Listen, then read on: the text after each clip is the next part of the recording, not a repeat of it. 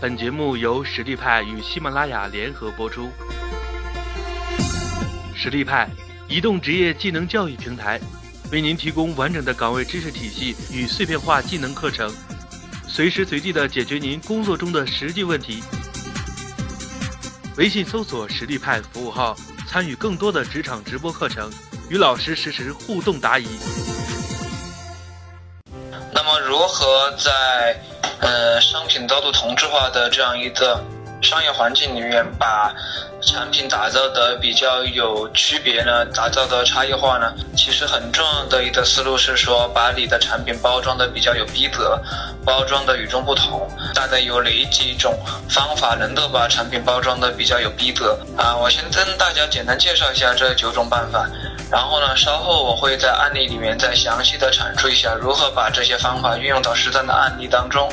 嗯，我希望大家也想一想，就是在我介绍案例过程的当中，你能够想出什么样的方法来包装这样一个产品，或者是你看到这样的一个方法能够运用到你现在的行业，能够运用到你现在的公司，能够现运用到你现做的现在做的这个项目吗？嗯，这几个方法，第一个叫准入制度。什么叫准入制度？就是。不是什么人都可以买，不是什么人都可以用，它得建立的就是用户的筛选制度。一旦就是你这个筛选制度建立起来之后，就是进来的人呢，很多很多进来的人就会觉得，哎，好像我是不是挺与众不同的？我是不是挺不得了的？就像很多很高端的会所，他们都是要求邀请制，或者是一个很高的一个收费的门槛，进来的人都是达端达端选对，这样他们进来了，觉得好像这是一个身份的象征。第二的办法呢？叫做品牌度式，什么叫品牌度式呢？就是你可以说上来很多啊，比如说 LV 的包跟你的泰坦尼克号一起沉沉到你的海底，然后一百年之后打捞上来完好无损，这就是一个很好的品牌度式。接下来的一个方法叫做细节讨究，什么叫讨细节讨究呢？就是你的产品呢最好包装出几个拿得出手的细节。对吧？这样的话才会显得逼格比较高一点，才会显得和其他东西与众不同。因为为什么一个东西它能显得尊贵或者显得有逼格呢？其实就是因为它有拿得出手的细节。大家都知道法式大餐是特别尊贵的，呃，为什么呢？因为它讲究上菜顺序，它讲究那个怎么配什么样的好酒，配红酒还是配什么。然后呢，它也讲究，比如说喝红酒的时候得配，比如说八二年的还是哪年的，就特别讲究。但是很多就是菜系呢，其他菜系可能非常家常，它也不怎么讲究，所以就。很难显得比较有逼格，所以如果你想把一个产品弄得比较与众不同的话，最好拿得出一些讨究的细节。接下来就是一个方法，说饥饿营销。饥饿营销呢，这一点其实我只是罗列出来，但是我个人觉得现在中国的商业社会啊，就是饥饿营销的用起来还是风险挺大的。就为什么呢？因为饥饿营销的话，你用的不好，大家就说你耍猴。就像很多人讽刺小米手机，就是觉得它耍猴。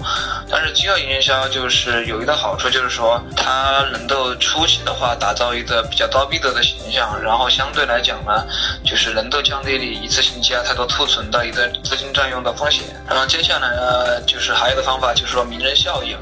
如果你本身产品不咋样，但是你能找名人代言，或者找名人给你背书，特。别找一些有品质的名人，这样的话，你的你的档次就会被提高。然后还有的方法是说程序的复杂化和仪式感化。怎么讲呢？就是仪式感呢，这个东西我觉得挺重要的。你看锤子手机为为什么每次都要开发布会呢？那老罗罗永浩他每次创业为什么每年都要开布开的发布会呢？这其实是老罗罗永浩粉丝的一个团欢，就是他要举行这样的一个仪式。然后，然后把大家的那个忠诚度调动起来，把大家的热情调动起来，就是要形成一个所谓的品牌宗教或者一个品牌忠诚度，一定要有一个仪式感的一个东西。你看很多传销的团队或者微商的团队，就是他们每年可能都会就是组织一次出游什么的，然后还到处拍照片，到处发，好像显示显得他们很有实力。除了对外宣传的作用以外，这还有一个非常重要的作用，就是他们举行一个仪式。然后让他们的这样的一个行为变得特别有一种宗教的感觉。呃，还有一个接下来的办法是说，你要注重包装的形式感。其实我觉得现在中国大多数产品的包装就是特别难看。其实要我个人的建议是说，你如果想把一个产品包装的特别与众不同的话，最好采用极简的设计，就是极度简单的设计。我觉得像中国这产品的这一块还是比较弱吧。嗯，还有就是很多互联网产品。你们可以看它的设计，比如 A P P 就是做的特别差，做的特别差，然后就是界面一点都不美观，调色呀什么的特别不和谐。所以我觉得，如果想要把包装弄得比较有形式的，你可以参考一些国外的你觉得好的包装和设计。然后接下来呢，就是取得有特色的名字。嗯，我觉得有特色的名字其实取起来还是非常重要的。就是有的名字一听就非常响亮，非常觉得深不特色，非常的神龙见首不见尾。当然，特色名字也不能为了特色特色而特色，你还得最好能够跟品牌故事联系起来。最好你这个名字，哎，大家听觉得好听，然后背后还能引出一个故事来，对吧？然后所以就显得比较有逼格。嗯。还有最后一个呃方式是说和高端元素结合，比如说你本身我知道有一个一款鼠标是那个卓越特技下面做的 TT 鼠标，就是它其实和那个之前宝马汽车合作过，但是鼠标里面它可能是一个有逼格的人呃有逼格的一个产品，但是但是大众不了解，但是它和宝马合作之后，大家都知道宝马，所以就也能提升逼格，这样的一个跨行业的合作，其实我觉得是一个很提升逼格的事情，包括。当年周杰伦他好像十年前吧，我记得他好像和费玉清合作了一次《千里之外》，因为就是周杰伦当时的一个市场定位还是说青少年，很多中年人呐什么的就可能不太感冒，但是他和费玉清这样一个老牌歌手一进行的结合，其实就很多的打开了一个就是高一点年龄段的市场。我觉得这就是一个很好的跨行业的和高端元素和高端人结合的这样一个案例。我觉得各位做的项目或者产品也可以考虑用这个案例，就是同行你可能很难和，有时候很难进行的合作，因为同行涉及到很强的竞争。但是那些其他行业的有知名度的，然后定位比较高端的一些公司和产品，你们能不能都进行一个合作呢？对吧？比如说老罗的锤子手机刚发布的时候，T 一的时候，T 一发布的时候，当时最后他们给那个什么什么协会就是捐了个团，我觉得那件事还挺高端的，因为因为给那个协协会那个协会呢是一个行业非常认可的一个协会，然后老罗锤子手机本来就被诟病为可能是比较低端、比较蒙圈屌丝的钱，所以我觉得那个事情还是还那个做就是很一个很好的案例，就是说和高端元素相结合。然后，当然，锤子手机最近也出了很多事儿，比如说很多的高端传言离职，怎么的，怎么怎么样子。我觉得这个锤子手机它的一个不成功。或者是暂时不成功，其实跟它的营销推广关系倒不是很大，可能跟比如说它的产品的战略、它的硬件相关性比较大。谈你的实力，就是怎样把一个产品进行一个营销的一个策略的一个重规划和重包、重新包装。然后这样的一个肉食产品，之前也是他们公司跟我有做合作，然后。呃，我以他们为例举这样的例子，好吧，然后然后帮助也大家一下开拓一下思路。当然哈，里面有一些方法，就是实际上也没有真正运运用到他们的实践当中，因为可能也是有这方面的考虑。但是有些方法也是运运用了的，所以我觉得通过这样一个就是案例的梳理，咱们来探讨一下如何打造所谓的高逼的产品，如何把一个东西重新包装，显得与众不同。先简单介绍一下这个品牌的一些。相关的情况嘛，它是一个非常高端的肉食品牌，同时也是众多国家奥运代表队指定的中国品牌，肉质好，然后价格高，价格大概是比市场嗯平均价格高的百分之三十到百分之五十吧，但是相对来说市场的知晓度比较低，然后市场表现长期不振，然后我们运用前页所说的所说的打造刀背的产品的方法。对于这个产品进行一个营销策略的重规划，当然，虽然咱们是做理论探讨，但是我觉得还是要认真，对吧？还是不能就是太纸上谈兵。嗯，所以其实我首先的一个建议是说，为了不对原有的读者群和原有的品牌负担造成冲击，也为了降低的营销的一个测试的风险。所以呢，所以呢，咱们这这次策划呢，不能采用推出新品牌的策略，对吧？你推出新品牌的话，相对来说就是不会冲击到原来的一个市场和一个附带的一个用户。呃，这个高端肉食品牌有很多东西的，比如说推出的一个培根卷儿，推出的一个切片火腿，推出的一个肘子，然后呃什么什么美式脆皮热肚肠。然后大概是这样的一些产品。第一个可以考虑的方法是说加入所谓的细节考究，就是说你要有一些拿得出手的细节，对吧？就是你要有拿得出手的细节的话，然后人家还才会觉得你这东西确实高端了，因为它本身的价格是比市场价平均价高的百分之三十到百分之五十。大家做饭或者是经常买菜的人都知道。其实买肉的一个群体，或者经常买菜的这样一个群体，他们对价格敏感度是非常高的。呃，就是说你可能便便宜一点就能好卖很多，你贵一点可能就没人买了。所以其实如果比市场价对的百分之三十到百分之五十五十，这个难度是非常非常大的。所以一定要把这个就是重新包装做的非常有震撼力、非常有冲击力，这个产品才能继续活下去。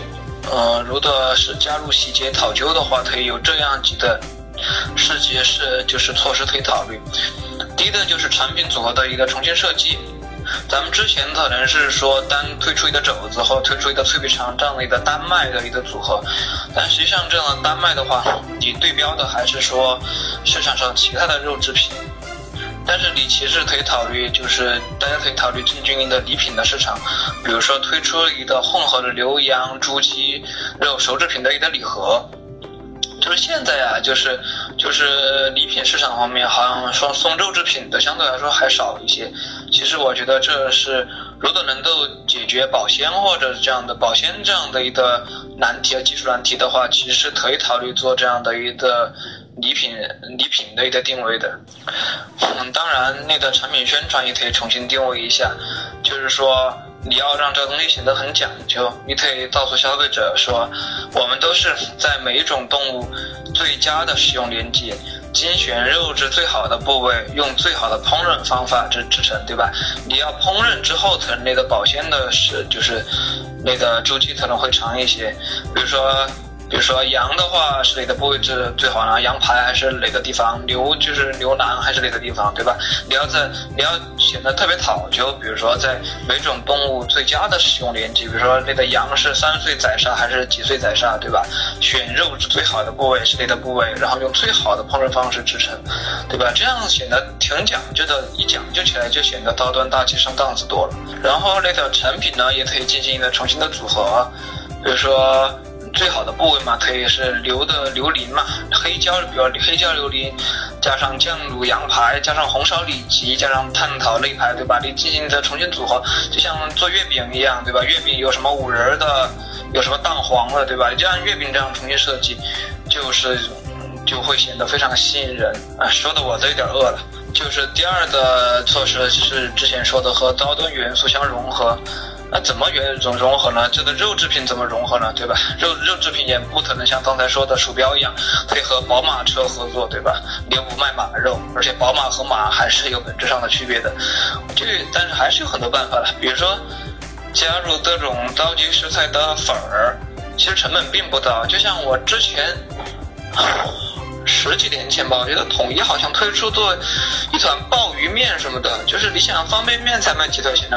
啊，它它要鲍鱼的味道，它实际上就是呃加了一些鲍鱼的一些粉儿。你想一个鲍鱼磨很磨可以磨多少粉啊？然后每一袋里面加一点儿所谓的鲍鱼粉儿，然后再弄点食品添加剂，模拟出鲍鱼的味道，也可以对外宣称说说这是鲍鱼面，对吧？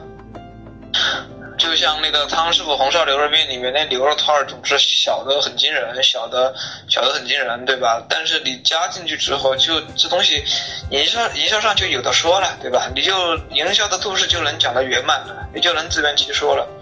在咱们在这的案例里面也是这样的，你加入很多高端食材的粉儿，比如说鲍鱼粉儿啊、松茸粉儿啊、鱼翅粉儿啊，要不了多少钱，但是立马至少名字看起来就高大上了，对吧？比如说黑椒榴莲，如果掺点鲍鱼粉，就叫什么蜜汁黑椒爆榴莲。这样听起来是不是就觉得这这一道菜起码得好几百块了？但实际上，实际上可能只只只卖就是只比市场价高的百分之三十到百分之五十，对吧？因为你名字看起来高大上了，你的产品看起来高大上了，你有很多就是高端元素的一个加持了，你的对标就不是。一般的肉制品呢，可能就是更高端的一些东西了，所以消费者相对来说加的敏感度也没那么高了。再比如说酱卤羊腩加松乳粉儿、松茸粉儿，就叫什么酱酱卤松茸羊腩；红烧里脊加鱼翅就叫里恰红烧鱼翅脊。里恰好像是一个，就是那个是一个南美洲国家的一个首都吧，我忘了是哪个地方的了。就是你加一些莫名其妙的豆浆名儿进去，就显得高大上。什么，比如加什么委内瑞拉秘制黑椒爆榴莲。加什么厄瓜多尔，呃，酱卤松茸羊腩，对吧？你加一些莫名其妙的多加进去，也很也能显得很高大上。好，你这东西确实很不得了。微信搜索实力派服务号，参与更多的职场直播课程，与老师实时互动答疑。